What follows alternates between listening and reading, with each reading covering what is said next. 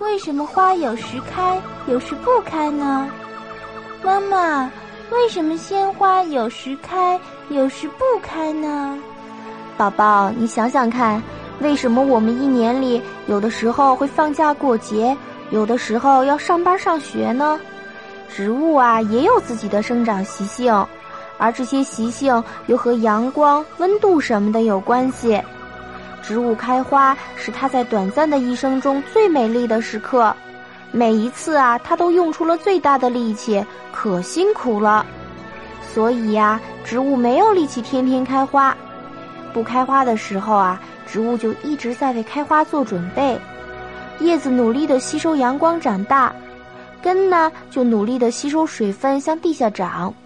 到了开花的时候啊，就能有充分的水分、养料和能量送给花。让花有力气张开花瓣儿，漂漂亮亮的开出一朵朵大花来。